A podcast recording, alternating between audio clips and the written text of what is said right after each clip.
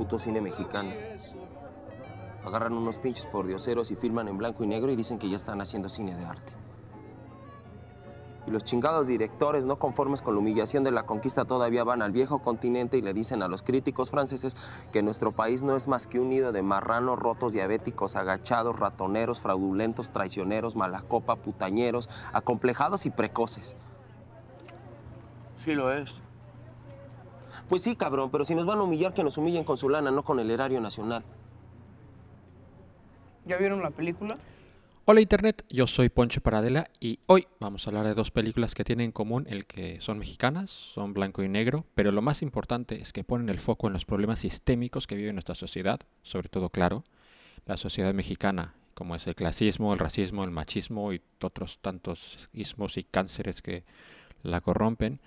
Y estos días que se celebra a los héroes que nos dieron patria, Alejandro y yo venimos a hablarlos de estos héroes que lo integran y que incluso sin ser conscientes de ellos van sobreviviéndolo en el día a día, desgarrándonos con las historias que nos inspiran y estas películas son Cueros de Alfonso Ruiz Palacios y Roma de Alfonso Cuarón. Alejandro, ¿cómo estás? Bien, Ponchito, pues aquí listo para, para meternos en este, en este territorio del, del, cine, del cine nacional. Y este, y especialmente yo había preparado una, una pequeña frase para, para iniciar este episodio. A ver cómo la ves, Ponchito. Dice, pues.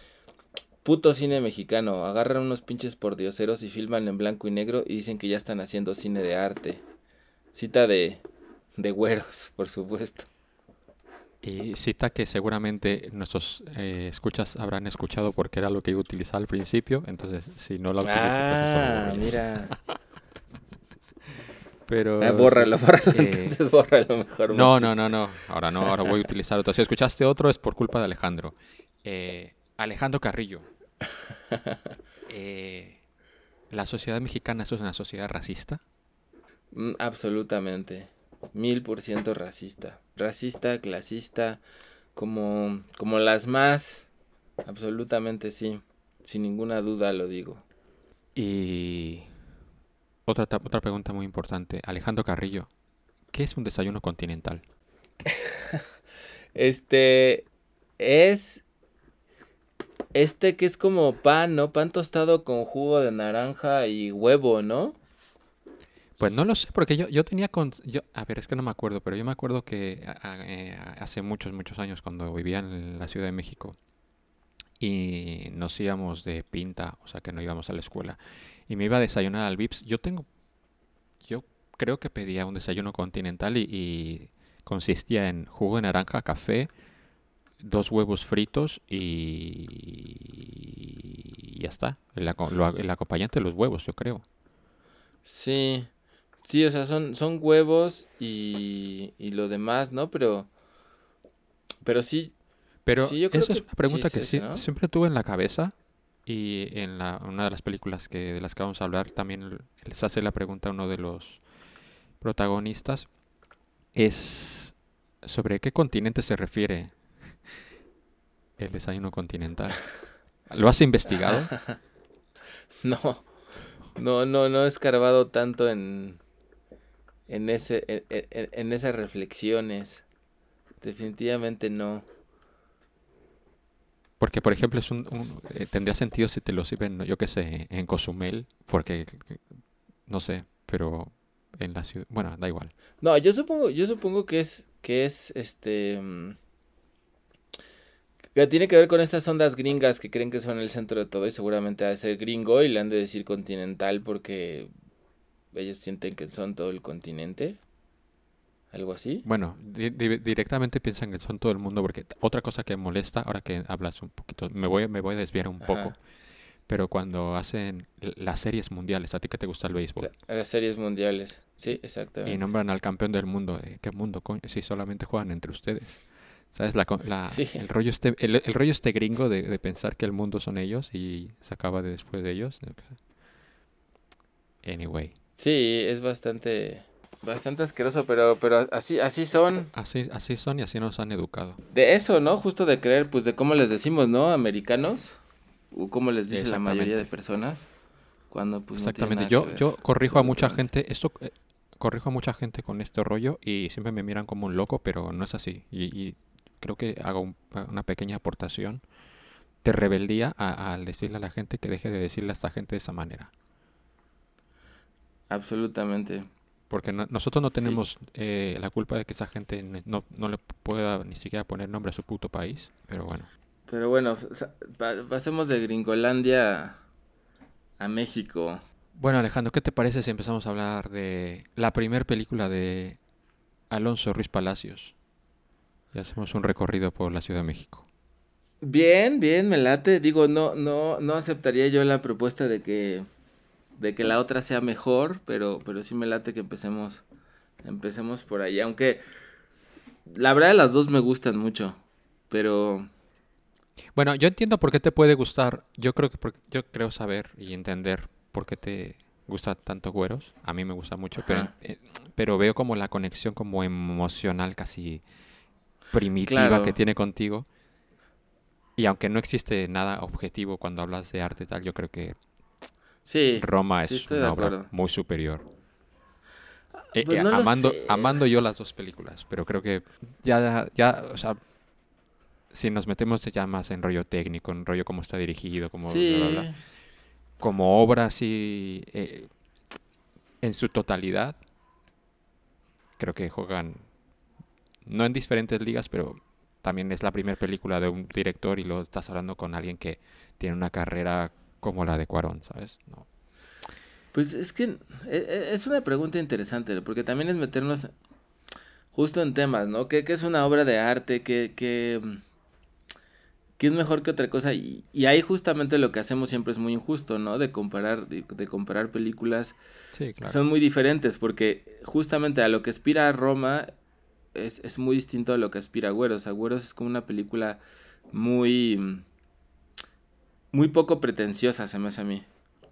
O sea, es como muy sencilla, muy, muy poco pretenciosa en muchos sentidos, pero no por ello tiene valores artísticos muy, muy, muy chingones. Y en cambio, Roma es, es, otra cosa, pero, pero sí está bien, empecemos, empecemos por allí, Ponchito, me late. ¿Y tú cómo ves el guion de esta película, cabrón? Puta, güey.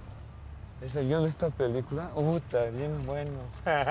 no, pues ya di la neta, güey. Para, para, empezar con, la, con las conexiones que, personales que, que, tiene, y lo voy a decir ahora porque luego estas cosas no las hago y me arrepiento un montón cuando estoy editando porque es como mierda, eso no lo dije. Y es que una de las conexiones que tengo de vivencias similares a las de la película, que es, también una de las cosas que me gusta mucho de ella, es que me veo reflejado en muchas vivencias que, que hemos tenido, yo solo, pero sobre todo nosotros juntos y me recuerdo, recuerdo una vez estando en un tianguis contigo, caminando. Llevábamos poco tiempo de conocernos, pero estábamos eh, en un tianguis que se ponía cerca de, la preparatoria en la que íbamos. Y, y un, un, señor de un puesto, no me acuerdo de qué, eh, te, te, te, llamó güero. Ajá, ajá, y, y, montaste en cólera y rabia y le dijiste, ¿cómo que me llama? ¿Cómo que güero, cabrón? Y es una cosa que pasa en esa película, pero lo gracioso que yo lo recordaba mm, mal en la película, yo pensé que esto le pasaba al sombra, pero no le pasa al, entre comillas, güero del grupo. Y es, supongo que eso es lo que más le ofende, no tanto... No, no como eh, eh, directamente como te pasó a ti, entiendo, pero sino a él como porque entiendo que trata de como sentirse integrado de una forma pero tiene que lidiar con, con, con, este rollo de ser físicamente diferente. A lo mejor ha lidiado con eso alrededor de su vida. No lo sé. Ahora ya me estoy montando una película sobre la película, pero recuerdo este episodio. Eh, ¿Te sigue molestando que te llamen güero? Sí, sí, digo, me, me he tenido que, que acostumbrar, pero sí es un absurdo, ¿no? Porque además generalmente se dice como si fuera una especie de de cortesía o de, o de amabilidad que se le hace a la otra persona, ¿no? En los mercados. ¿Qué pasó, mm. güerita? Como si fuera algo bonito que decirle a las personas. Este, más allá de que obviamente pues no, no concuerdan ni tanto el som, ni, ni, tanto si le dicen a sombra como si me dicen a mí en lo más mínimo, eh, pues es uno de, lo, de las formas en las que en las que se muestra de manera aparentemente muy inocente el profundo racismo, ¿no? Que hay, que hay, que hay en México, donde lo güero equivale a, a decir algo amable de alguien, ¿no? A decirle bonita. ¿Qué pasó bonita? ¿Qué pasó güerita?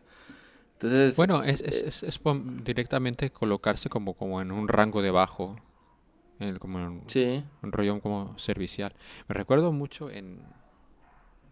No, tiene que ver un poco porque recuerdo la última vez que estuve en... que fui, fui a Chichen Itza y pillé un, un... Bueno, pagué por un... ¿Cómo se llama? Por un guía y me lo, nos lo pasamos muy bien con el guía y tal y luego nos fuimos a, a, un pueblo de al lado a, a, comer unos a comer unos tacos con él y tal y nos hablaba sobre cuando hablaba sobre los la, los no mayas decía que se dirigía a ellos como la gente de los ojos bonitos y, y también hablaba todo este rollo de que les daba vergüenza hablar en maya cuando eran más joven y todo este rollo y tal y pues es eso, como todo, todo, todo, todo, todas estas cosas, como están tan, tan arraigadas en, en el colectivo de, de, de, tanta, de tantas diferentes personas y de tantos diferentes colectivos dentro de la República. Sí, pues es una manera de pensar que nos han, que nos han metido y vendido, ¿no? Que eso es lo más duro, o sea, más allá del del racismo directo, digamos, y la discriminación directa que le da muchas menos oportunidades a las personas indígenas, a, a, las personas de en general, bueno, a los negros, pero que en México sí, sí que hay, pero, pero mucho menos que los indígenas, que más que esa discriminación directa que, que les quita oportunidades y muchísimas cosas, quizás la más cruel es esa, ¿no? Como hacerles y hacernos creer que es así, ¿no? Que hay unos que son superiores a otros y que uno se encuentra en los que somos, en los que son inferiores, ¿no? Entonces, creerte ese discurso es como de las cosas más, más crueles, ¿no? Eh, y, y, también más sutiles que tiene el, el, racismo, ¿no? Cuando uno interioriza ese racismo y, y lo abraza inconscientemente, aunque uno sea parte de los, de los discriminados. Eh, una pregunta como súper importante, sobre todo para este episodio, es que no nos has contado de qué va Güeros. ¿De qué va Güeros, Alejandro? Pues Güeros es una especie de road movie que ocurre en, en, la Ciudad de México, en el DF. Es una road movie chilanga de feña, que bueno, ya no se llama DF, sino CDMX Ciudad de México. Una road movie en la Ciudad de México donde un personaje llamado Sombra junto a su a su carnalito que recién acaba de llegar de vivir eh, de Veracruz por andar haciendo ahí cosas Mal. muy maldosas. Este se llega a vivir con el sombra y, y, y, pues recorren la Ciudad de México al mismo tiempo que hay un paro, eh, un gran paro muy famoso en, en, en, la, en la UNAM, ¿no? Que justo pues nos tocó por nuestra época, solo que pues nosotros no, no íbamos en la UNAM. No, este... pero recuerdo, recuerdo una situación en eh, la primera vez eh, que escuché la palabra Esquirol, al, uh -huh. que se menciona en esta película también, eh, fue de tu boca. Sí. Que te, te, paraste en la puerta a, gritándole a los profesores cuando iban a entrar, porque nuestra preparatoria pertenecía a la UNAM. Eh, y les, les, les, empezaste a gritar mientras entraban los profesores esquiroles. Y bueno, no sé, te apoyo en ello. Pero bueno, sí. No, y también yo creo que fue cuando organizamos que, que iban a correr al, al, al, pastor, al que le mandamos un saludo si nos escucha, al, al Robert Reigns, que lo, lo iban a correr por, por haber hecho una indecencia ahí en el salón y que dijimos, nadie vuelve a entrar a la escuela hasta que no nos aseguran que no lo van a correr. Y como hubo muchos que no quisieron, también, supongo que ahí también les debí de haber gritado esquiroles a todos ellos que no, que no Bueno, a mí ya me habían echado en ese momento de esa escuela. Sí, tú ya estabas fuera, es cierto, es cierto. Pero bueno, síguenos contando sobre güeros. De, eh, entonces, pues este viaje, mientras ocurre la, la, la gran huelga de finales de, del milenio pasado en la UNAM, que duró, que duró bastante tiempo. Y pues mientras ellos, mientras eso ocurre, hacen un viaje especialmente para, para buscar al, al gran Epigmenio, que es un compositor que se rumora por ahí que, que, que cuando Bob Dylan lo escuchó lloró. Echó a llorar. Echó a llorar a Bob Dylan, ni más También ni se menos. dice por ahí que es el hombre que pudo haber salvado al rock nacional, si es que acaso el rock nacional tenía que haber sido salvado, pero él era el hombre. Él era el hombre, entonces es esta búsqueda de este de este ídolo porque también se relaciona pues con el con que era el que escuchaba a su padre, ¿no? Su padre que ya no está que ya no está con ellos, entonces también es como una manera de de, de buscar y acercarse a su a su papá. De esto de esto va güeros. Que también puede verse como una aventura en la que cuatro héroes se embarcan en la búsqueda de- del, del- del sabio que les dé la, la palabra que los ilumine o así. Sí, final- sí. que al final termina siendo la historia de cuatro héroes que terminan eh, encontrándose a sí mismos de alguna manera en, en este en esta epopeya en la búsqueda de- del epigmenio que es otra cosa que, que- que recordé mucho de ti sobre todo en, en- en- en el primer programa que grabamos cuando te pregunté de dónde viene lo de, lo de Cuco Gutiérrez que cuando están en el, en el hospital buscando el epigmenio que dice y es un nombre inventado y que dice ¿cómo alguien se va a inventar un nombre tan culero como epigmenio? Pues yo conozco a alguien que se lo escogió el nombre porque es precisamente le, le, le sonaba Le feo. parecía muy feo. es cierto, es cierto, es cierto. Y que después pues ya se me quedó. También podrías haber creado una leyenda so- sobre lo de Coco Gutiérrez y haber dicho que hiciste llorar, yo que sé, a Patti Smith o, Podría, o- haber dicho Lora, algo, yo que sé. algo más interesante. sí, eso, eso, eso seguro. Pero bueno, fue lo que se me ocurrió en su, Una en cosa su que, momento. que me fascina de esta película es como cree e- esos momentos que crea en el que piensa, te hace pensar que va a contar una cosa, pero al final termina contando cual- otra cosa diferente o, o- o da un giro como co- como que corta, va cortando las cosas y te lleva a otro sitio completamente diferente al que pensabas al que iba. Es súper interesante porque, por ejemplo, la película, nada más empezar, tú ves una, una, una señora que viendo la escena entiendes que, que está escapando de su hogar porque seguramente está sufriendo malos tratos y por eso está tan estresada y por eso eh, no, no puede controlar la situación y coge al niño y se va. Y de pronto eh, se ve interrumpido todo eso por Tomás tirando un globo de agua que no sé si la, no, la muchachada hoy en día hace eso, pero es algo que yo hacía de pequeño también. No, nunca causé un estropicio como ese, nunca me enviaron a ningún sitio para tal, pero, pero a- a- ese es el, el detonante de la película, el como, "Bueno, ya está bien porque seguramente no era la primera travesura que hacía el niño este, y la madre lo envía a vivir con, con su hermano, sin que yo se- entiendo que la madre supiera las condiciones que vivía el El sombra hermano. Porque si no, eh, seguramente no lo hubieran, no sé, igual lo, lo envió un reformatorio antes que enviarlo a, a, a la casa del Fede. Eh, pues sí, es, es el- el- el- me, me pareció muy, muy, muy, muy interesante la manera que tiene de, de empezar la película. Que luego viendo, sobre todo su segunda película, la de los policías, no me acuerdo cómo se llama, Historia de policías, puede ser. Ajá. Eh, sí. Es una película que empecé a ver que no, no- yo no sabía que era el mismo director, pero en el momento en que cómo, cómo va rompiendo las historias y cómo de pronto también rompe la cuarta pared y todo, dije, esta película tiene que ser el, el, el director de Güeros y evidentemente lo era. Me llevó una, una grata sorpresa. Sí, que no es la, la segunda, ¿no? ¿no? Porque antes eso vino la de museo con Gael García Bernal, Sí, esta que no la he visto, el pero Museo de Antropología. ¿Qué tal? Ah, me, me- me gustó, pero no, no tanto como, como Güeros ni como una película de policías, que, que sí me, me, me gustó mucho la de, la de policías. Y bueno, eh, Pues eso, el Tomás una vez está con el Fede. Encontramos a- al Fede y al Santos, eh, Ajá. que viven eh, enfrente de la universidad, pero no tienen luz, no tienen agua, no tienen gas, no tienen absolutamente nada.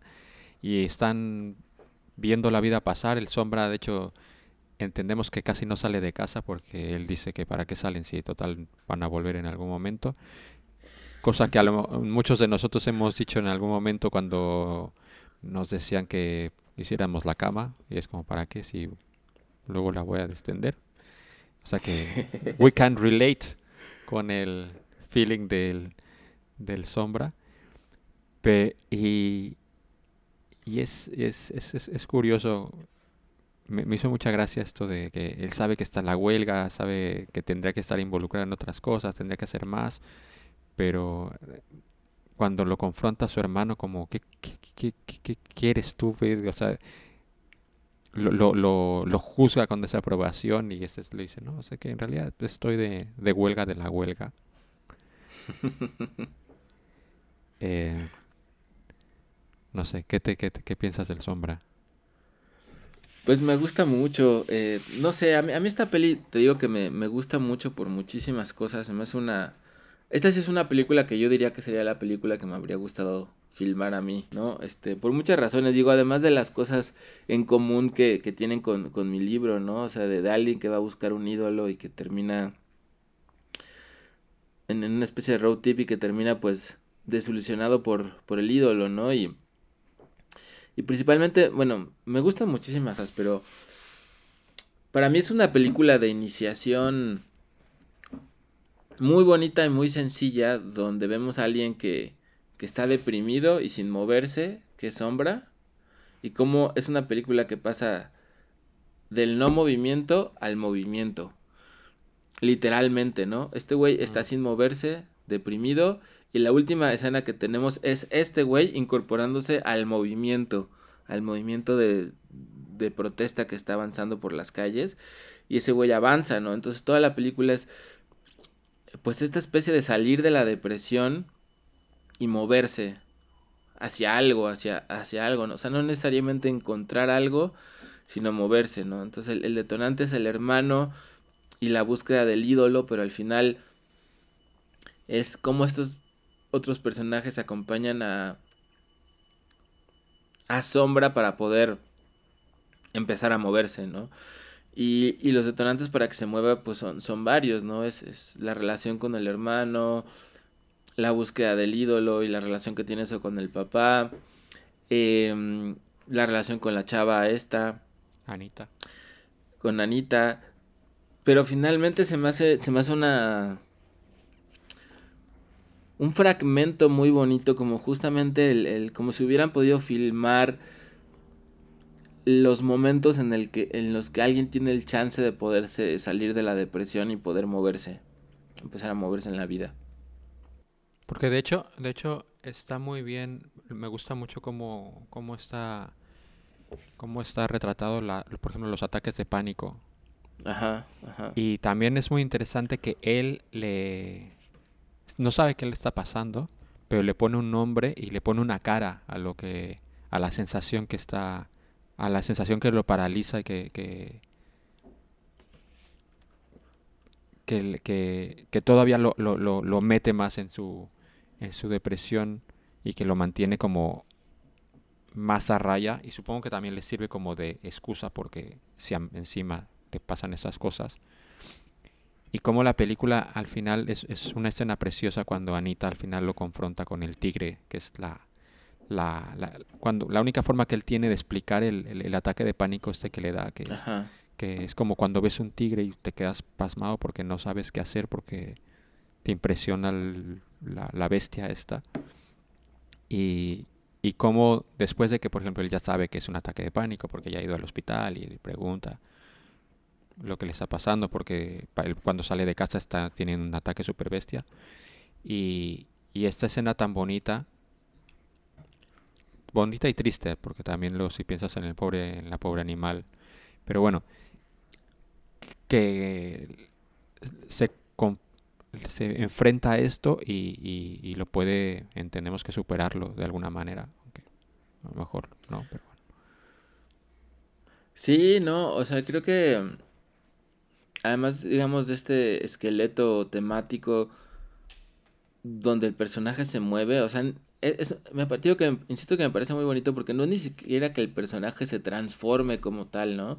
Simplemente es como una cosa muy sencilla de, de no me muevo a me empiezo a mover. Es como una cosa tan mínima, pero a la vez tan difícil y tan importante y tan difícil de hacer. Y con la que uno se puede también identificar mucho, ¿no? Todos los momentos de nuestra vida que nos hemos sentido deprimidos y que hemos estado como, como amarrados a ese no movimiento y a ese estar Ujú. estáticos o absorbidos por todo este, pu- pues por toda la, la depresión, cómo es tan difícil moverte, ¿no? Y, y, y justo ese momento cuando ya te empiezas a mover es, es, es muy bonito. Y esta escena como la que dices del tigre, creo que funciona muy bien porque son muchos, muchos recursos de la peli están, están funcionando de muchas formas para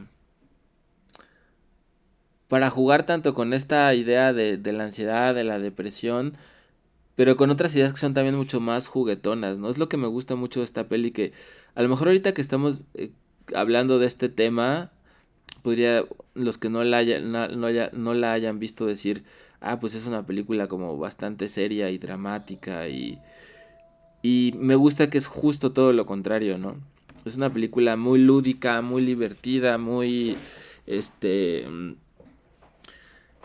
muy libre, ¿no? Como que siento que el director se da el chance de jugar con muchísimas cosas y burlarse incluso de la propia película y de los personajes.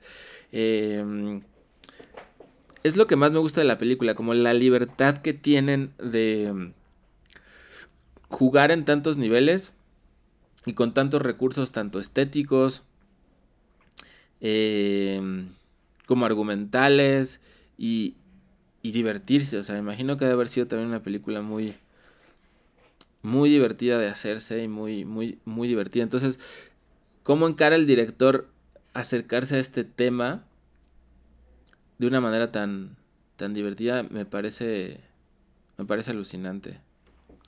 Estas cosas juguetonas que hace como que un, un doctor em- va a empezar a contar una, una historia súper intensa y súper importante y de pronto no, la, la, la- la historia no la termina, que creo que esto lo hace dos veces, creo. Y esto es como, hijo de puta.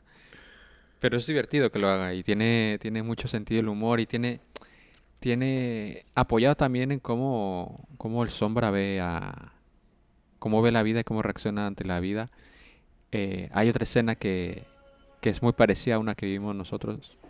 Igual tú no te acuerdas, pero, pero la primera vez que, que fui con mi compañera a la Ciudad de México, que íbamos en tu coche y nos metimos ahí por, por la Guerrero y de pronto íbamos en la Ah. madrugada y de pronto vamos a dar en, un- en una calle ahí con, con unos con unos hombres con desde nuestro punto de vista pinta de maleantes jugando al fútbol y que todos se, se detienen, nos voltean a ver y, y entramos un poco en pánico, las ventanas no pueden cerrar y tiras en, tiramos en reversa como súper rápido para escapar de ahí.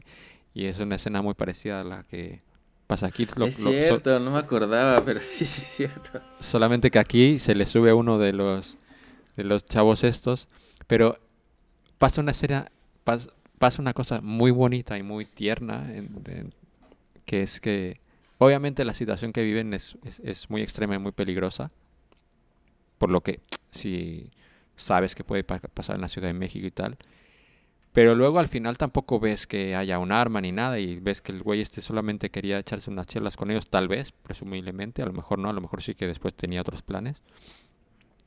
Pero la conclusión que saca el sombra es como, pues es un güey que solo quería tener amigos y... Dentro de todo el, el- el- lado así como más ingenuo, optimista, aunque después de que eh, estuvo el acojonado porque aparte se llevó un par de collejas, pero pero me- me hace mucha gracia el el que no sé si se lo dice para tranquilizarse para tranquilizarse a sí mismo, para tranquilizar a Tomás su hermano o si realmente lo ve así, pero me parece una manera muy tierna de de bueno, ya pasó y a lo mejor solamente quería tener amigos y ya está, a otra cosa, sigamos con el viaje. Sí, no, y además, eh, otro de los detallitos justo en esa escena y, y que me gusta y que son importantes es que eh, justo el que los asalta no es el típico moreno que todos pondrían que asaltan. O sea, sí es de un barrio bajo, pero es un güerito. Este, y ese güey es el que se acerca y los, y los, y los asalta.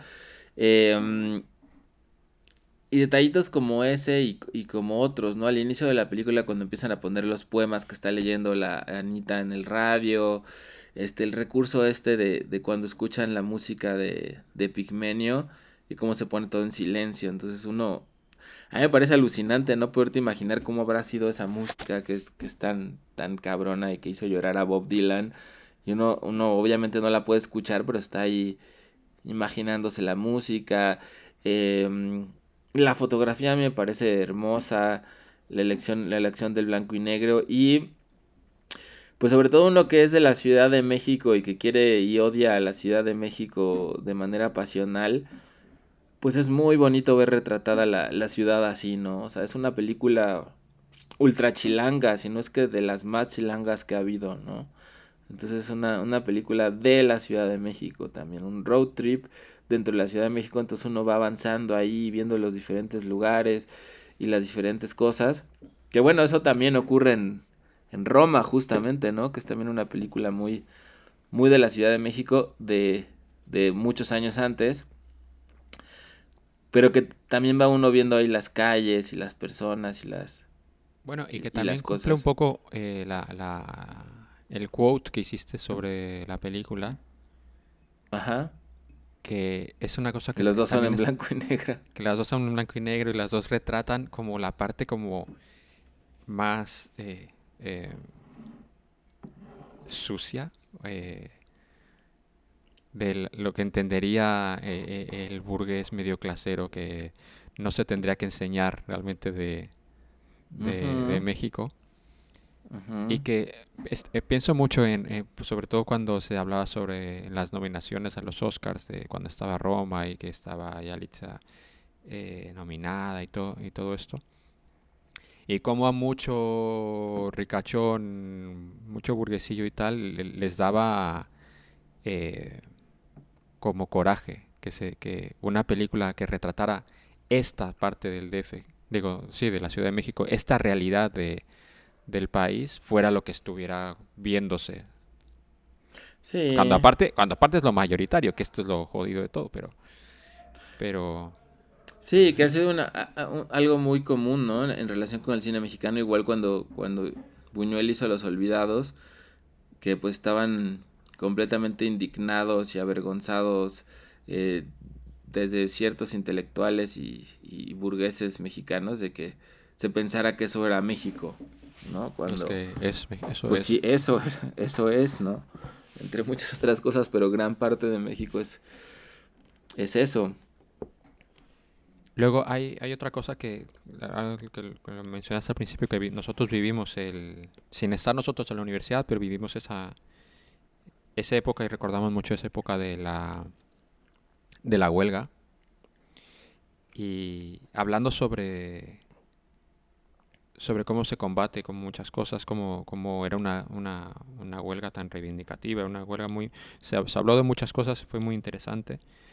Y luego también, sobre todo, históricamente viniendo, luego eh, cuando hablemos de Roma hablaremos un poco ya de dónde, desde dónde viene y a dónde llega y en el, en el, momento en el que sucede y cómo fue completamente diferente y cómo fue creciendo y todo esto. Pero es muy interesante cómo retrata, cómo está retratada esa huelga aquí, porque no se, no se romantiza y no se de una manera exagerada lo que pasó ni cómo fue. Y de hecho es hasta, es hasta choqueante porque incluso nos muestra cómo, cómo, es tan sistémico muchas de las cosas chungas que hay, que hay en nuestra sociedad.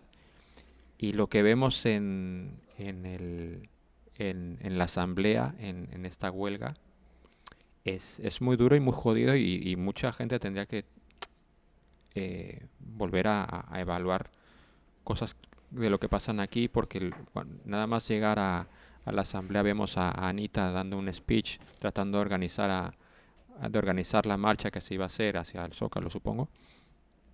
y cómo por el hecho de que ella al ser mujer esté, esté dirigiendo esto, pues eh, la gente se lo tome a bromas, lo único que hacen es empezar a gritar que se, que se, que se desnude y cosas de estas. Y al mismo tiempo, eh, para defenderla, eh, el sombra utiliza un término peyorativo, aunque no debería hacerlo, como es naco, para tratar de defender a, a Anita. O sea, aquí suceden muchas cosas. Vamos a hablar un poquito de eso si quieres. ¿Qué te parece todo, todo este cóctel de, de cosas que pasan? Pues es cierto, ¿no? O sea, es como... Eh, uno no escapa, ¿no? Lo que hablamos, uno no escapa de, de ser racista por más que seas discriminado, ¿no? Como a lo mejor el sombra por su color de piel, pero al mismo tiempo también es racista porque llamarle nacos a, a las personas es claramente también una, una, forma de racismo, ¿no? Y no solamente, no solamente utiliza el término naco, sino cuando lo corrige el otro como no sabe ni qué quiere decir naco y tal, le va y le dice nopal, o sea que es todavía como subir el, el listón cuando, en un país que, que siempre sea... De hecho, el decirle indio a alguien, no, a lo mejor ya no se usa pero en mi época se usaba mucho eh, como insulto. Sí, sí, sí, sí, sí.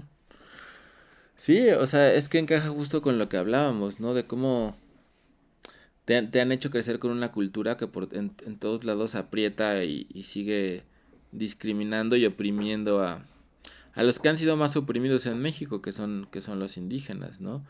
Si bien nosotros no somos indígenas y somos mezcla de, de todo eso, nos toca, pero pues, a los que más les ha tocado definitivamente pues son a los que a los que siguen siendo indígenas en este en este país.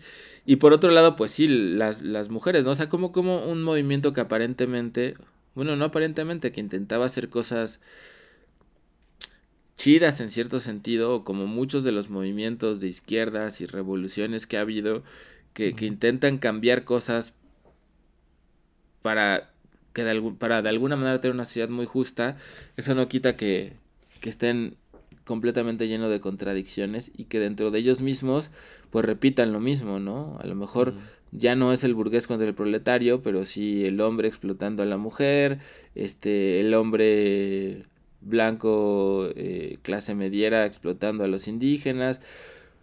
Y eso ocurre siempre, ¿no? En cualquier, en cualquier revolución. Cualquier revolución no está exenta de, de, de ser parte de lo mismo que, que critica, ¿no? Que lo, lo, cual, lo cual es una, una contradicción innata y, y pues quizás inevitable, ¿no? No lo sé. Seguramente en la época, y esto, y esto pasa mucho, que estas cosas que vivimos en esa época, pues tampoco lo veías como fuera de tono ni fuera de lo normal, porque era lo normal, pero ahora, es como, como, a ver chicos, que esto tendría que haber sido un espacio seguro y, no lo era y no sé, ojalá estas cosas vayan cambiando, pero no lo sé. Es que justo, o sea, como que vamos leyendo cosas de, diferente forma conforme, conforme avanza el tiempo, ¿no? Pero también tiene que ver con quienes sufrieron y padecieron eso en, en su momento, ¿no? A lo mejor para nosotros como hombres en su época, este, tanto en los partidos de fútbol, en varios lugares y, y ya metidos en el desmadre, gritar pelos, pelos, que se encuere, pues podía ser chusco, ¿no? Y decir, ah, pues qué chido el desmadre, no sé qué, ¿no? Obviamente para, pues para las chavas no lo era, ¿no? Pues el que recibe el agravio siempre lo va a sentir, ¿no? Aunque el resto de la sociedad no lo sienta. Y me estaba acordando, le estaba contando justo a, Bastián hace unos días, eh, que me dijo que le contaron una anécdota de la secundaria y, y me acordé cuando iba en el Revueltas y nos mandaron a hacer una pastorela por parte de teatro. Y obviamente, pues, siendo el más moreno, me escogieron como, como Melchor, ¿no? Eh, qué cosa que, bueno, desde ahí ya hay cierta implicación de racismo, aunque puede ser entendible, obviamente, en el sentido de que, pues sí, el que más moreno es, pues tendría que ser el personaje más moreno, pero me acuerdo que estábamos ensayando y, y el guion tenía una broma como muy racista eh, en la que yo tenía que participar, donde yo me acercaba como otros personajes y yo me tropezaba y me hacían como un comentario así como de, este, ay, pinches negros, todo el tiempo se están cayendo, una, una idiotez así, ¿no? Eh, entonces ya en el momento de la presentación, pues yo obviamente no, no hice lo que tenía que hacer, no me acerqué a donde me tenía que tropezar para que no hicieran la broma. Pero es algo que a todo el resto del, del grupo y del salón le pareció como muy gracioso plantear esa broma. Y a mí no, porque yo era el, pues yo era como el, el discriminado, ¿no? Entonces, de, o sea, son cosas que no podía haberme enfrentado en su momento de haber dicho, ah, pues esto es racista, no lo hagan, me a sentir mal y lo único que podía hacer era, pues por lo menos no hacerme, no ponerme de pechito para que hicieran esa broma, ¿no? Pero, pero son esas cosas que en su momento, es todo ese tipo de bromas, cuando íbamos al fútbol, pues tú te acuerdas, ¿no? Todos los porteros y a todo, ah, qué pinche negro, que no sé qué, al Adrián Chávez del América, ¿no? O sea, incluso yo lo gritaba. Eh, pero cuando estás ahí, al, al, resto de la ciudad le puede parecer normal, pero cuando es a ti el que te lo hacen, pues obvio que siempre tienes la sensibilidad de darte cuenta que no es algo, no es algo normal. Bueno, saliendo de esto y luego de pasar por el Oxxo y luego pasar por un hotel, eh, por fin llegan a conocer al Epigmenio.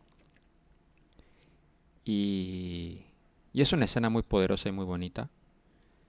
Porque el sombra después de que el Epigmenio tire el casete del pobre Tomás, le, le suelta un speech súper bonito hablándole sobre, sobre la conexión de su padre y sobre lo, que el padre, su padre le decía sobre los poetas, ¿no? Ajá. De cómo un, un, poeta es el que se sienta en, el, en la estación del tren a ver los trenes pasar, pero nunca se, se sube al tren. No sé si eso tiene que ver con la actitud que él tenía de como un poco de excusa, como yo solamente voy a estar aquí viendo. No sé si subconscientemente o no él se agarraba a esto, pero es una es una cosa muy chula. Y esto tiene que ver con dos cosas. Tiene que ver con lo que te quiero preguntar. Eh, ya, ya, ya, hablaste sobre esto de, de, encontrar a tu héroe y de cómo te puede llegar a decepcionar y esto rollo de que nunca conozcas a tu héroe porque nunca va a salir bien. Y sobre y sobre el rollo de, de quedarte en la estación del tren a ver la, los trenes y las historias pasar. Pues yo creo que el, es importante conocer a los héroes justo para que se rompa ese ideal que uno ha puesto sobre ellos, ¿no? Y eso es lo que te permite crecer. O sea, ver primero que ese ideal no existe. O sea, que es justamente un ideal, una figura arquetípica que viene del mundo de las ideas y que no, que no es real. O sea, es, bueno, no es que no sea real, es real, pero es una idea. Es real, pero no es literal. O sea, real, pero ningún hombre puede corresponder a esa, a esa idealización. Entonces, cuando eso se rompe, uno de alguna manera queda libre. Queda libre de poder encontrar, encontrarse no necesariamente a través del ideal. O sea, que uno, uno, uno puede dejarse de medir ante el ideal porque sabe que el ideal es un, es un ideal y que no va a llegar ahí nunca, ¿no? Y eso te da un, una libertad y te puede hacer voltear a verte a ti mismo. Es decir, esto que yo esperaba y quería, y que quería hacer no existe. Entonces puedo ver no lo que quería hacer externamente, sino puedo voltear a ver hacia adentro y ver qué es lo que soy. Y eso, eso me parece muy, muy chido. Y lo otro que era, se me fue la onda, Ponchito. Eh, el, el, lo, lo, lo, que, lo, que le explica sobre los poemas, Ah, ya, de los, los poetas. poetas. Pues eso está bien chido. Ahorita este, estoy bien clavado también leyendo mucho de poesía y sobre, y sobre poesía hay un libro muy, muy chido de, de Octavio Paz que se llama Los hijos del limo que eh, analiza la historia del, de, de, la poesía a partir del, del, romanticismo. Y bueno, no solo él, por supuesto, sino muchos otros eh, han hablado de que el poeta es justo el que se para fuera del tiempo, que, no está en el tiempo de los hombres, sino que está en el tiempo mítico, en el tiempo de lo sagrado. Y desde ahí es el que puede traer las visiones de ese otro mundo a este otro mundo, ¿no? Y creo que eso se parece a esa imagen del, del que está contemplando el tren, porque de alguna manera está fuera del tiempo, ¿no? Está parado ahí y viendo cómo todos los demás van en otras direcciones y él se puede mantener aparte observando. Un poco como el ¿Cómo se llama este güey de, de, de What If? El, el vigilante. El... Eh, el... The Watcher. El... The Watcher. Y un poco como el arquetipo que nos ha platicado Ponchito, que, que, que, que, es con el que se identifica, ¿no? Con, con el que está contemplando el, Mm. el mundo. Sí, ahora voy a tener que empezar a escribir poesía para, Pues sí, sí, sí, para Ponchito. cumplir con el estándar. va, a ser, va a ser lo tuyo. Bueno, lo nuestro, y ya volveremos, es avanzar y hablar un poco de, de Roma. ¿Qué, estás bien? Sí, ¿Sí? ¿Qué tienes? ¿Querías hablar conmigo? ¿Está bien tu mamá? sí. ¿Sí? Ay, señora Sofía. ¿Qué pasó? Es que creo que estoy con encargo. ¿Cómo que crees? Es que no me ha llegado el mes. ¿Hace cuánto tiempo? No sé. ¿Quién es el papá? Fermi, el primo del novio de Adela. ¿Y ya le dijiste, ya sabe? Es que no ve rasgo.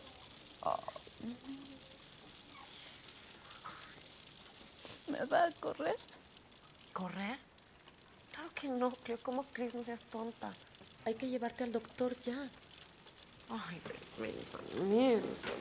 La última película de Cuarón, ganadora al Oscar a Mejor Película de Habla No Inglesa. Él se llevó el Oscar a Mejor Director. Y Yalitza Aparicio estuvo nominada a, a Mejor Actriz con una actuación soberbia. Sí, esta mujer. sí. Y... ¿De qué va Roma, Alejandro Carrillo? Ay, pues Roma va de. de una familia. mm, pues de clase. de clase media alta. Que. mm, que de pronto se ve. se ve enfrentada al. al abandono del padre de, de la familia. ¿No? Y, y todo esto acompañado de, bueno, centrado en la figura de, de una de las de las chicas que trabaja en la casa de planta limpiando, una de las dos chicas indígenas que trabajan limpiando en la casa, que mm, que por su parte se enfrenta a otra a otra pérdida, ¿no? Tanto del del noviazgo que tenía como del como del embarazo, ¿no? creo que un poco es también este viaje dentro de esta familia o especie de familia donde de algún modo u otro se explotan unos a otros también, como en, como en cualquier buena familia que se digne de serlo, Em, y lo que logran encontrar en, en esto. No sé que también la expliqué, pero Bueno, lo has hecho mejor otras veces, dejémoslo así. a- ayúdame, ayúdame, Ponchito. Bueno, yo lo veo más como el, el viaje de esta, de Cleo, de esta mujer que está Ajá. metida dentro de, de esta familia y pues es un viaje en el que, en el que de alguna manera ella deja atrás como la inocencia y, y la ingenuidad de alguna manera. Y, y- Mm, y despierta y reacciona a, a- a diferentes cosas que diferentes problemas y golpes que, que le, que le da la vida. Al mismo tiempo en el que en el background vemos una familia que está rompiéndose porque el padre está está saliendo con otra mujer y se va con otra mujer y ya está Ajá. pero nunca, eh, creo que nunca, bueno, no puedo decir nunca, no es el foco de la película, siempre lo vemos como de fondo porque, aunque Cuarón mismo lo dice en el documental que recomiendo mucho que vean, que es Camino a Roma, que él ve que como realmente toda la historia está en el fondo y realmente la película va sobre el, sobre la ciudad y, y sobre, no va tanto sobre ninguno de los personajes, yo creo que sí que es claramente, hay un foco sobre sobre Cleo y, sobre cómo va ella evolucionando en, en- en su visión de, de la situación y del mundo. Bueno, a mí esto es una película que me, que me impresiona y me, me- De hecho, fue muy curioso porque yo la recordaba como muchísimo más larga y, y- ayer que la estuve viendo me, se me pasó volando. Recordaba escenas como mucho más, se- que se extendían mucho más y, y- y voló. Me pareció muy interesante. Y voló. Eh, aparte de que incluye como dos de las, de las escenas más increíbles que he visto nunca en un cine que es la, y eso ya lo, lo he repetido muchas veces, es la, la escena de cuando entra la primera vez el coche de, de- del doctor, el, en ese momento conocido como el, el jefe de familia. Se, se- se utilizaba ese término, ¿no? Jefe de, Sí. de familia, el, el señor Sergio o algo así se llamaba. Eh, esa es una escena que me, me impresiona muchísimo porque, porque visualmente te cuenta tantas, tantas cosas y te deja mm, todo de una manera tan clara porque vemos este coche gigantesco que ni siquiera cabe casi casi en el, en el, en el garaje este donde va a entrar.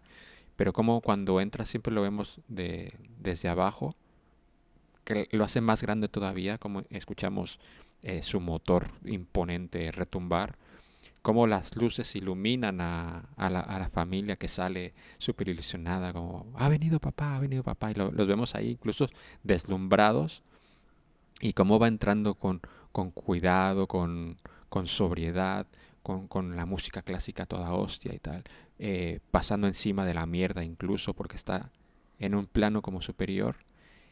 Y, ese es el punto de vista que tiene esta familia sobre, Mm. sobre este hombre.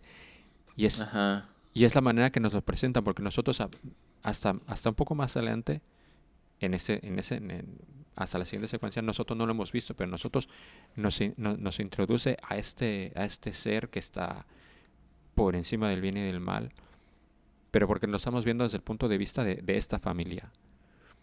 Y es, es una secuencia que a mí me parece, o sea, yo, yo estaba boquiabierto mientras la veía. Y la, y la secuencia de, del mar de, de Cleo salvando a los niños, que es una secuencia que es, es, es, es increíble. O sea, como, es- como este plano secuencia, como, como estaba grabado en plano secuencia y solamente pensar cómo pudieron haber hecho algo así. Recuerdo que para los Oscars había un- de estas eh, mesas redondas en las que estaban todos los directores nominados. Ah, sí, sí, sí. sí. estaba. Estaba. Spike Lee, ¿no? Estaba. Spike Lee. Estaba Ryan Coogler, eh, Mariel Heller y Yorgos. Y no, Ah, mira, y antes de que yo lo amara, aún, aún no lo conocía. pues pues por ahí por, está, si lo buscas en, en YouTube está la mesa redonda. La vi, la vi en su tiempo, sí, sí, sí. Y, y de hecho no, creo que recordar que era Spike Lee el que le preguntó cómo, cómo pudiste, cómo hiciste eso. Es que es una cosa, es que que un hombre del cine que ha hecho ya muchas películas y tal que quede tan tan asombrado por, por cómo pudo haber llegado a realizar algo así. Pero es que la secuencia es una es, es una es una absolutamente una absoluta locura aparte de no solamente técnicamente sino lo que significa y cómo verla a ella levantarse y vencer al miedo y, y salvar a estos niños y tal. Es increíble, pero bueno, eso ya es para el final de la película. Eh, Yo creo que ¿Qué? tiene muchas, sí, no, o sea, creo que coincido en esas dos escenas y que, que a mí la primera de cuando entra el coche, además a mí no, no lo había visto como tú lo dices, o sea, como con ese análisis simbólico y me parece muy chido, creo, creo que, creo que sí, está, está muy padre como lo ves. Em, pero yo lo que había sentido con esa escena es además como mucha tensión, ¿no? A, pe- a pesar de, de la de la ilusión de los niños, como que hay un co- contraste entre la mierda que está tirada en el piso y, y las chavas y, y ellas que seguramente uno asume que, que tendrían que tener limpio el piso y este güey entrando y muy serio y de pronto no se quiere bajar. O sea, también hay una, una, una tensión ahí muy, Sí, muy sí. interesante en esa, en esa escena. Y además de la, de la escena final, creo que sí tiene muchas secuencias que a mí me, me impresionan mucho, ¿no? Especialmente, pues la de la del bebé, ¿no? Cuando, cuando aborta. Bueno, esto Esa es una bueno, cosa no, no aborta. brutal. No, eso no es un Sí, aborto. cuando se muere, perdón, perdón. Sí, cuando, cuando nace muerto. Esa escena me impresiona y ahora que la volví a ver, o sea, me, no, no entiendo cómo filmaron eso. Con, con ese realismo, con... Es brutal esa escena, En, es brutal. en el brutal. documental este de, de cómo eh, camina a Roma, se ve de- el detrás de las cámaras de, de esta escena en específico. Ay, creo que no lo he visto. Y es es súper interesante porque no sé si se quedaron con la... Solo filmaron esa y ya está. Yo entiendo que filmaron muchas más tomas. Pero por lo menos para la primera toma, a ella no le habían dicho que, que el niño nacía muerto. Entonces que ella se esperaba que Ah. iban a sacar un... iban a ver, hacer un truco para que saliera un niño vivo de ahí y entonces iba a tener un bebé y tal.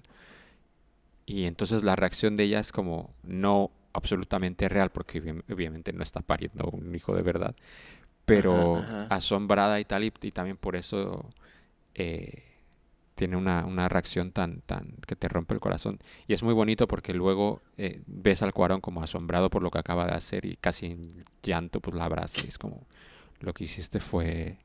No me acuerdo qué le dice, pero es que es casi sobrehumano lo que hace esta mujer. Y es súper duro, esa escena es súper duro porque llega, a se- llega un momento en que tú hasta ese momento ves como Cleo va recibiendo y recibiendo y recibiendo y recibiendo. Y tú dices, joder, no puede ser, o sea, algo bueno tiene que pasarle a esta mujer. Por, no, esto no le puede pasar a ella. Y le pasa. Dices, piensas por un, por un momento tienes la esperanza de que le van a poner las palas al niño y el niño va a despertar. Y no despierta. Y bueno, y no, no, no vive. Y es, es muy duro y muy, muy, muy cruel.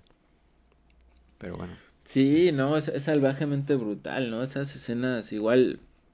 Que luego, que luego incluso suma al, al- a cuando ella al final puede vomitar lo que siente, que es cuando después de salvar a los niños, cuando dice, se pone a llorar y dice, es que yo no quería que, yo no quería que viviera. Entonces, claro, te deja ver que parte de lo que ella sufría después de lo del niño, que bueno, ya no estamos adelantando, ¿verdad? Igual.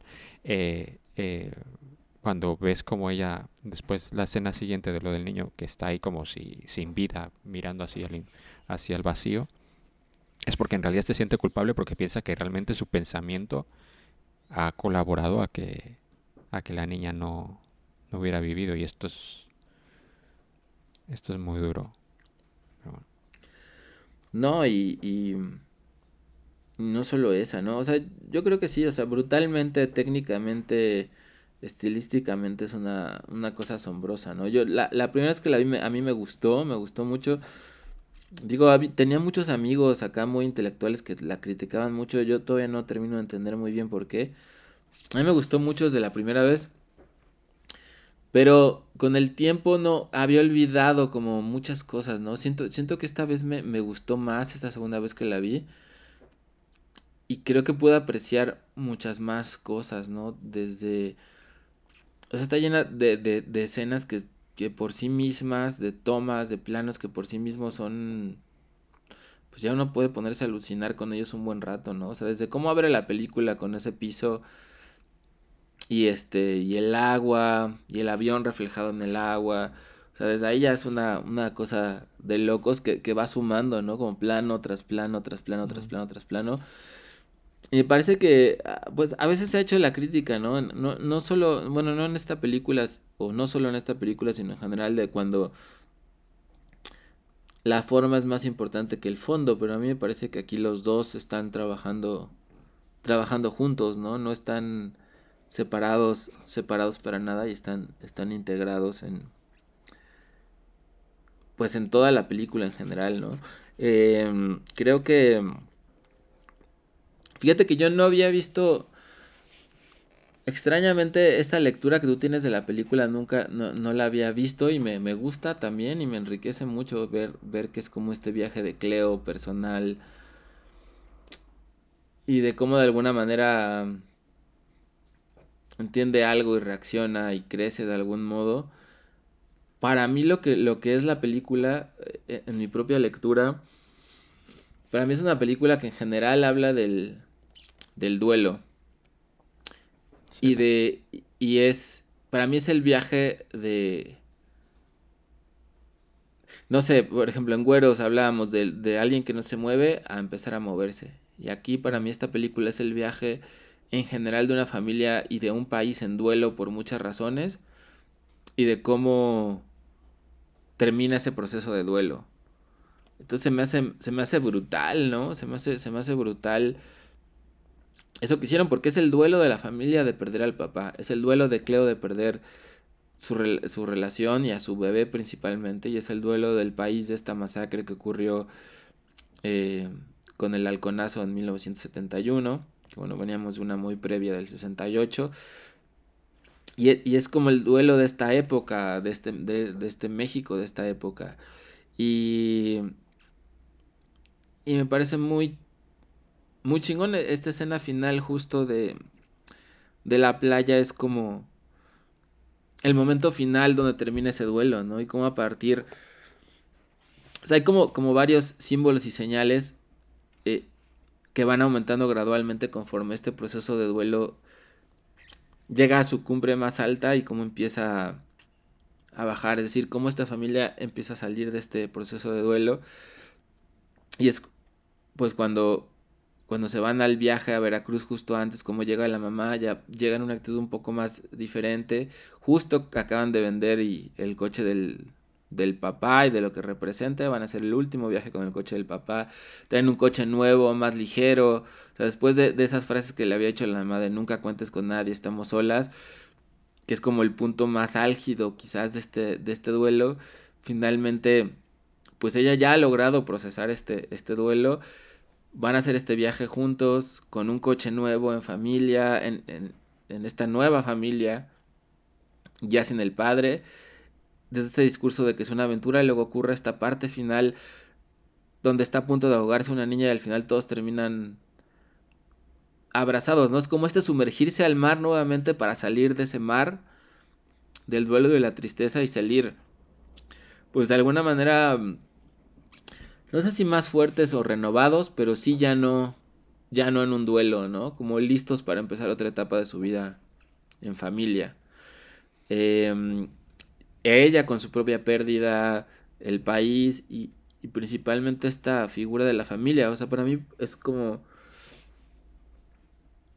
una historia de una familia incluyendo la incluyendo a Cleo con los cuestionamientos que nos pueden que nos puede sugerir esta idea de que ella sea realmente parte o no de la familia, o de qué modo, porque me parece que eso es algo que tampoco escatima Cuarón, ¿no? O sea, no deja de mostrar que, que por más que ellos le digan que es parte de la familia, pues si tiene que ir separarse ella cuando ellos están comiendo para servirles papaya o el tecito del señor, pues lo van a hacer, ¿no? Mm. Entonces me parece que en ese sentido no idealiza tampoco eh, Alfonso Cuarón porque muestra muy claramente cómo pues de palabra y quizás también de corazón puedan creer que es una familia, pero eso no explica que, eso no quita que, que ella al mismo tiempo sea siempre una empleada y que tenga que cumplir con un, con un sí, trabajo. porque ¿no? aparte la película termina ahí, pero luego cuando no pueda tener todo el input de dinero la señora, eh, cuando tengan que presentir de ella, no les va a temblar la, la mano, sí, la mano. absolutamente, ¿no? Es, es muy fácil decir de, eres de la familia, pero ya el mismo en los momentos duros, pues, pues, era un miembro de la familia mucho menos, con, con muchos menos derechos, ¿no? Por, por decirlo de hecho, así. De hecho, en una escena, una eh, parte de las escenas duras eh, es cuando la llevan al hospital, que también aquí podemos hablar un poco del privilegio, porque también ella la atienden también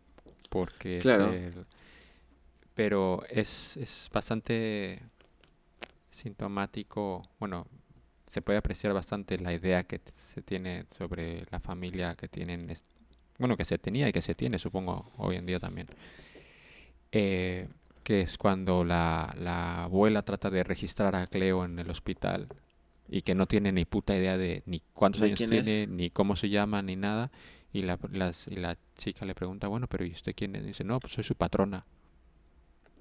Y dice, ah, bueno, ya, vale, con, con, con esos datos ya es suficiente. Y ya, igualmente, igualmente ya lo tenía que entender, pero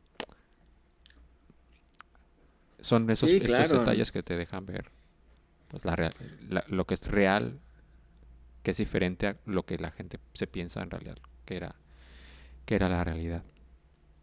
Y, y, o sea, es que es muy interesante esta idea de familia, ¿no? O sea, cómo, cómo ella sí puede pertenecer a, su, a esa familia, pero aún siendo una familiar de segunda clase y aún siendo pues explotada por el resto de la familia, pero lo que me parece interesante es que al final de cuentas creo que sí es una familia porque tampoco es que el papá no tratara de manera diferente al, resto de la familia, ¿no? O sea, también pues para ellos eran también como, por decirlo de algún familiares de segunda clase y él veía solo para eh, por sí mismo. O sea, lo que voy es que esta idea de que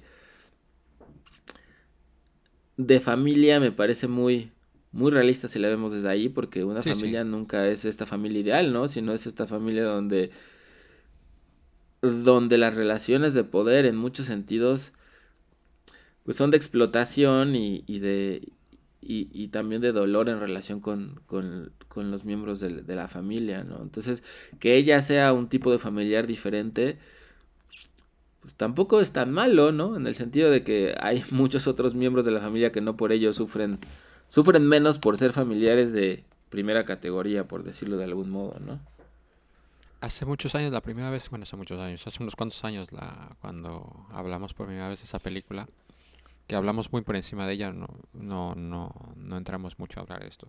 Había una cosa que te molestaba a ti, no sé si Sí. te molestó, Me molestó un poquito menos, Pero- pero, creo que... pero, Ajá. pero, eso tiene que ver un poco con lo... Y yo en ese momento te dije, no, ahora no vamos a hablar de esto porque no, ten- no me acuerdo porque no teníamos mucho tiempo, pero para mí era un detalle vital de la película que, introdu- que pasara esto. Y a ti te molestaba mucho que Fermín fuera Ajá. parte de... que, que apareciera en, en- en la tienda de muebles durante el halconazo. Sí, sí, sí. Eh, te siguió molestando y luego voy a contar yo por qué, porque es una pieza fundamental que, que pase exactamente eso durante la película. Sí, ah, te digo, creo que esta vez me molestó menos porque, porque creo que también... O sea, digamos que argumentalmente pues necesitan justificar un montón de otras escenas. eh, no, no, no sé cómo decirlo, o sea... mm, digamos que si Fermín no es parte de este grupo de personas que están en el, en el halconazo y todo eso, hay muchas otras escenas que no no podrían haber sido como, como son. Y, y, y en ese sentido creo que, creo que está bien y también, o sea, creo que un...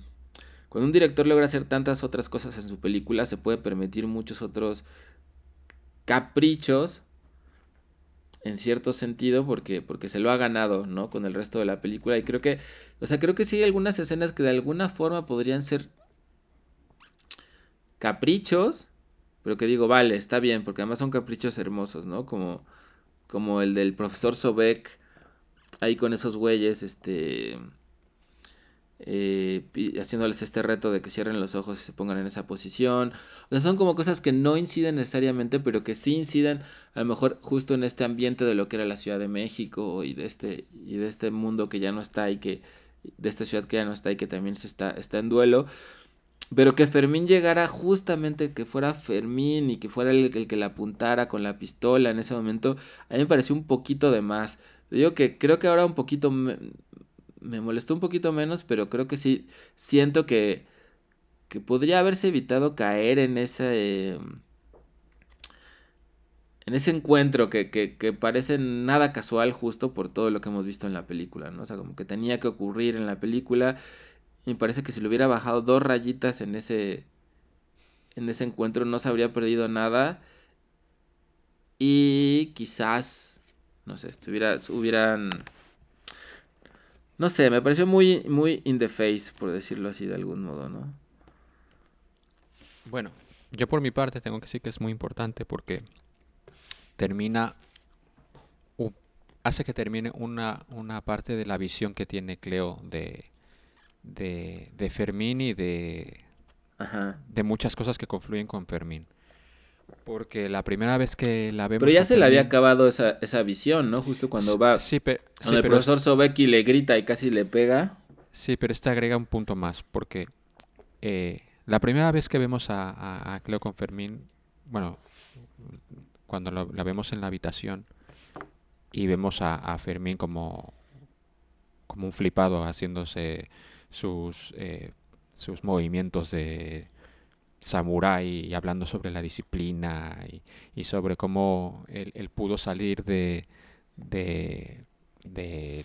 el sitio chungo mental o lo que sea en el que estaba sumergido y cómo la disciplina y el haber encontrado esto que no es lo que sabemos pero al final luego sabremos que son los halcones fue lo que lo rescató de ese lugar oscuro en el que estaba y de hecho él hace un especial énfasis de que ahora todo el mundo me puede ver como me miras tú y es porque como o sea se acentúa el que él sabe y nosotros vemos como ella mira a Fermín con una especie de como de eh, como, lo- Sí, como pues ena- endiosándolo. enamorada, ¿no? Exactamente. Y eso también sumado a, a la manera que vemos un poco de fondo cuando están viendo la televisión, cómo, cómo están viendo al, al, ¿cómo se llama? El personaje del Latin Lover, el, el profesor Sobek, ¿no? ¿Se llama el profesor Sobek? Ajá, el profesor Sobek, sí. que lo, lo vemos ahí en la televisión como todo imponente, eh, arrastrando un coche con su propia boca y todo eso. Y que luego esto cambia cuando va cambiando poco a poco a, a- en la escena en la que vemos a Cleo cuando va al entrenamiento de los halcones y ve el entrenamiento de todo esto y ve, ve, ve a esta gente como organizada y los ve como, como un grupo de élite súper organizado, disciplinado, buscando la, super- la superación y eh, casi casi la, iluminación y, y al final se da cuenta que por ejemplo ve al, al, al- al profesor Sobé como lo que es como es un charlatán de que va hasta que es, es como está por el puro entreten- entretenimiento y realmente pues es eso un, personaje de la televisión que está haciendo chorradas y que lo filman por estar haciendo chorradas. Y de hecho la, la- cosa está súper difícil que, que les intenta hacer a, a- los a los halcones. Él lo puede hacer en, en- en- en- ella lo puede hacer en un segundo. Y aunque lo termina de ver a- como pues eso como un charlatán y tal y a- y a Fermín lo ve como pues, un hombre cruel y, y irresponsable de alguna manera el hecho de que lo, lo vea en, en el, en el día del halconazo Ajá, ajá. y lo, termin- lo termina de ver de otra manera y lo, ve- la- lo termina de ver pues como, como, como un demente, como un asesino y como, como un monstruo. Y ese es el, el tránsito que tenía que hacer de, de, de alguna manera de... Porque si no yo creo que hubiera quedado como inconcluso la, la, la parte de cómo ella, cómo va cambiando la, la visión que ella tiene sobre, sobre las cosas y, y cómo también eso funciona como, aunque le está apuntando con la pistola, funcione de trigger de, de, de cómo Ajá. pasa de, de mirarlo con admiración a verlo como lo que estás haciendo es ridículo a lo que estás haciendo es peligroso. O sea, porque cuando ella lo encuentra ahí, pues no es eso. Al, al, al- al ser la escena tan del Dr. Sobak tan ridícula y tan absurda, pues es como, en realidad, es Ajá. chusco. Pero luego lo otro ya es ese e- enfrentarse al monstruo viéndolo como lo que es, como, como, como un monstruo. Sí, o sea, es que creo que sí me hace sentido lo que dices, más desde la perspectiva de tu lectura de la película, que te digo que yo no tenía, pero que, que, que me hace mucho sentido y que creo que sí me... Por supuesto que también, también está allí ahora que, ahora que lo ves, ¿no? Especialmente centrándonos en el propio viaje de, de Cleo, ¿no? En, en relación a, a, pues sí, a la, a la película, ¿no? Ya cómo, cómo avanza ella en este, en este proceso y en ese tiempo. Sí, creo que, creo que sí, la verdad es que sí me, sí me hace también sentido desde ahí. Ah, y bueno, pues esto después. No sé qué tan... Es que ahora voy a decir algo que, que, que, que no tengo ni la menor idea, pero tú lo sabrás más porque ha- has vivido esto ya dos veces, pero no, no, no se rompe aguas porque, porque tengas un impacto emocional muy fuerte, ¿o sí? Ahora estoy en una salvajada. Pues, mm, no lo sé, o sea, bueno, normalmente no, o sea, puede ser en cualquier momento ya cuando sea el momento, Pero, eh, pero creo que también lo puede ocasionar. Según yo, yo cuando vi escena sentí que sí podía, una emoción así sí puede desatar como eso. Siento. Bueno, Pero pues, mm, a más a más provocó esto. o- o- otra cosa que a mí me gusta mucho de la peli que me... Que eso me, me, me encanta. O sea, es que es una peli, además de, de las partes donde directamente es muy emocional, es muy emocional en otras partes donde... mm, ¿Cómo decirlo? De manera, de manera indirecta o, o, o simbólica o, o, donde no está ocurriendo en ese momento la, la, la cúspide de la emoción dramática, pero que se, se siente mucho la emoción. Hay una a mí que me gusta muchísimo, que es cuando eh, se llevan a Cleo en esta cena de Año Nuevo. eh, se la llevan a la parte de abajo y está ella ahí, le están insistiendo que tome un pulquito. Y la violencia con la que le tiran el pulque sin querer y cómo se cae la, la taza y se rompe la taza y, y se enfoca la cámara en la taza rota es, es brutal, ¿no? A, a mí, a mí esa eh, escena me, me emociona mucho y me, me- me impacta mucho, aunque es una cosa muy casual. Pero bueno, la película va trabajando así desde el inicio, ¿no? Como, como prediciéndose a sí misma, ¿no? Como, como, como sembrada de señales de las cosas que van a estar, que van a estar pasando. O sea, esta- estas señales repetidas de que algo se va a romper, que algo se va a terminar, que algo va a morir.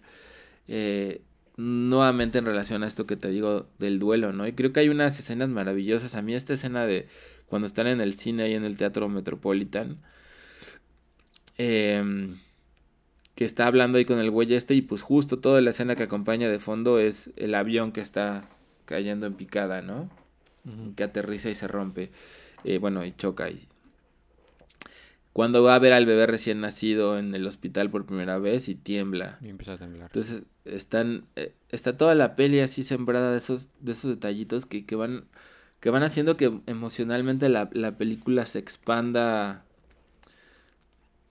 de una forma muy, muy, muy chingona, ¿no? Y esos detallitos sí los, los, los aprecio mucho, ¿no? Y, y creo que le dan a una película también una profundidad a otro, a otro nivel en lo, en lo emocional. Imagínate ser tan ultra fifi y vivir tan ajeno a la realidad y ser tan puto imbécil. Estarte tomando tranquilamente tu copa de champán mientras te está quemando el bosque. Y acercarte Sí, para que te dé calorcito. Sí, esa escena es muy, muy extraña. Yo, yo creo que la primera vez que la vi, dije, como que sentí que era como parte de un sueño, como que no, no, o sea, se me hacía muy inverosímil, ¿no? Ahora, ahora no me pareció inverosímil, sí me, sí me la creí, pero pues sí es muy ridícula, ¿no? En, en el sentido de que están todos, incluso allí lo- los niños como entre jugando y disfrutando las llamas y este, y todos apagando, pero todos, o sea, como, es muy, muy bizarra esa, esa escena. Bueno, esto, a ver, es muchas de las cosas que pasan en la película están basadas en, en la en vida Cuarón. anécdotas. Ajá, ajá. O sea que puede ser. A ver, yo lo, yo, lo, yo lo visualizo perfectamente. O sea, si hay, si hay alguno que está como que está más comprometido con la causa y por lo menos hace cadenita para, para tal, pero hay un, para hay un par. eh, no me extraña que sean lo- los que hablan inglés y tienen acento, digo, sí, hablan inglés y tienen un apellido de rimbombante. De hecho, está el flipado este vestido de no sé qué chingados que Ajá. directamente se pone a cantar. Yo lo yo no sé, yo yo yo lo veo perfectamente, no, No me- Sí. Y que ese otro aspecto de mm, justo de lo que dices de los recuerdos de Cuarón también es muy impresionante, ¿no? O sea, todo el trabajo de recreación que tuvo que hacer con la ciudad, con la casa, con los detalles, eso es muy impresionante también. Sí, sobre todo te digo que si algún día puedes ver el Camino Voy, a voy a Roma, pues, verla. Es súper interesante. Luego, porque piensas como, es importante tanto el nivel de detalle. Y él hab- habla un poco sobre por qué es importante el nivel de detalle. Y es, es muy interesante. Aun- Aunque al final del documental yo creo que dice una estupidez. Bueno, no una estupidez. Si lo siente, es como lo siente. Pero que dice que de la manera que está hecho y la visión que tiene del cine, que él entiende que siente que esta es en realidad su primer película. Es como, dude, Pues, Entiendo lo que quieres decir, pero a ver. Que, que Pues- Sí, sí. pues mira, es que mm, no sé, yo, yo, es que no sé, sabes que yo estoy medio peleado con Cuarón. A, a mí, a mí Gravity yo la odié esa película. No, no, se me hizo una cursilería, se me hizo, este, no sé, güey, no, no, no, no me gustó nada Gravity. Y esta sí me gustó mucho, ¿no? Que de hecho, no lo había visto la primera vez, pero esta escena donde están viendo la película de los astronautas ahí flotando en el, Sí, en el espacio, dije, ah, eh, mira. at- atrapados en el espacio. Ajá, Pero es, es imposible que no pienses en, Que no lo pienses en, en Gravity. Gravity. ¿sabes? Sí, sí, sí. Que por otro lado es- está es- su- no, no, eh, una de las cosas que va diciendo Cuarón es como había tomas que eran mejores de las que hay en la película, pero hacían referencia a hacer una referencia clara a otra cosa. Y yo no quería que se referenciara a nada, entonces pues lo quitaba. Y claro, yo, yo el documental lo vi inmediatamente después de ver la película. Porque Ajá. Netflix lo recomienda. Y es como, tú, entonces ¿por qué no quitaste lo de lo de Esa de-? Cuando es casi casi un autohomenaje, pero que no, pero sí. O sea, yo no he visto Atrapado en el Mm. espacio, pero piensas, y- o sea, piensas en Gravity, quiero decir. Sí, por A supuesto. mí Gravity me gustó, más técnicamente que por la película en sí, pero Pues mira, Cuarón bueno. tiene y tu mamá también, que a Y mí me gustó esa, también, sí. esa peli, me gustó mucho. Eh, Hijos del Hombre, creo que no me gustó tanto realmente. Harry Potter, pues tampoco mucho. Y tiene la de Grandes Esperanzas, ¿no? Que esa Sí, creo que la vi en su momento, pero no me acuerdo. Mucho. Pero, este, pues a ver, a ver qué, qué tendrá planeado. ¿Ya hay por ahí alguna película de él? Eh, no, está, a ver si a lo mejor miento, pero está preparando una serie y creo que está protagonizada por Tilda Swinton, yo diría, para Netflix. Ah, Es en el proyecto en el que está. ah, eh, starring Kate Blanchett. Ah, Kate Blanchett, perdón, no es Tilda Swinton. Órale, Bueno, a ver, pues a ver qué. a ver qué tal. Pues así es, Bueno. Ponchito. Pues esto ha sido Los güeros en la Roma. Y bueno, pues eso, pues eh, recomendamos ver estas películas aunque ya las destripamos, pero son dos películas maravillosas que vale la pena ver más de más de una vez. Bueno, Alejandro, ¿dónde te puede buscar la gente aparte de en el campus de la Universidad Nacional Autónoma de México? donde, donde ya estoy. Eh, pues en el alets.com. El A L E T Z, el alets.com. Ahí me encuentran. Bueno, a mí como siempre en Twitter y Instagram como arroba poncho forever y pues de momento esto ha sido todo y como hoy, si lo escuchan el día que lo subí, 15 de septiembre, eh, este episodio, pues nos vamos diciendo viva México cabrones. Yeah.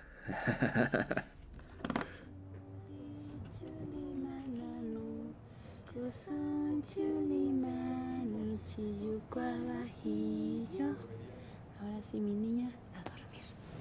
Buenas noches, Cleo. Buenas noches, Sol. Te quiero. Yo también te quiero. Que sueñes con los angelitos.